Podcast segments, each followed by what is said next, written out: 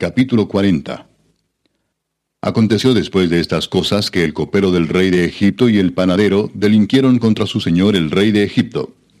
Y se enojó Faraón contra sus dos oficiales, contra el jefe de los coperos y contra el jefe de los panaderos, y los puso en prisión en la casa del capitán de la guardia, en la cárcel donde José estaba preso. Y el capitán de la guardia encargó de ellos a José, y él le servía, y estuvieron días en la prisión.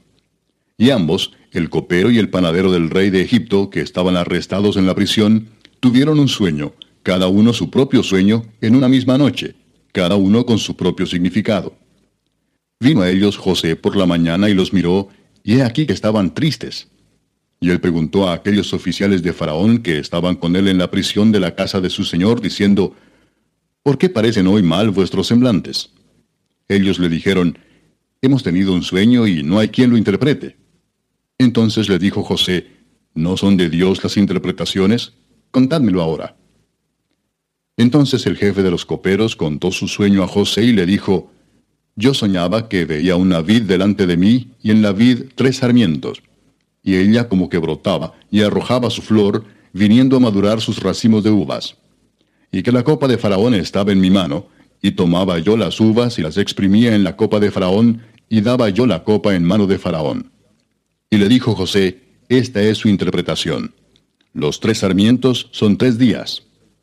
Al cabo de tres días levantará Faraón tu cabeza y te restituirá a tu puesto, y darás la copa a Faraón en su mano, como solías hacerlo cuando eras su copero.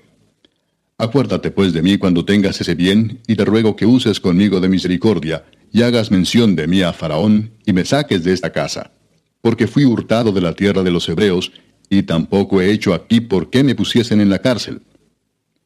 Viendo el jefe de los panaderos que había interpretado para bien, dijo José, También yo soñé que veía tres canastillos blancos sobre mi cabeza.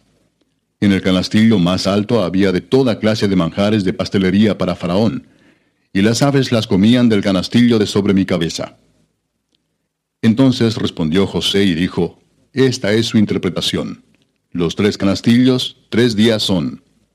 Al cabo de tres días quitará Faraón tu cabeza de sobre ti, y te hará colgar en la horca, y las aves comerán tu carne de sobre ti. Al tercer día, que era el día del cumpleaños de Faraón, el rey hizo banquete a todos sus sirvientes, y alzó la cabeza del jefe de los coperos, y la cabeza del jefe de los panaderos entre sus servidores.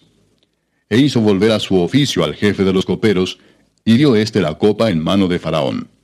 Mas hizo ahorcar al jefe de los panaderos como lo había interpretado José. Y el jefe de los coperos no se acordó de José, sino que le olvidó.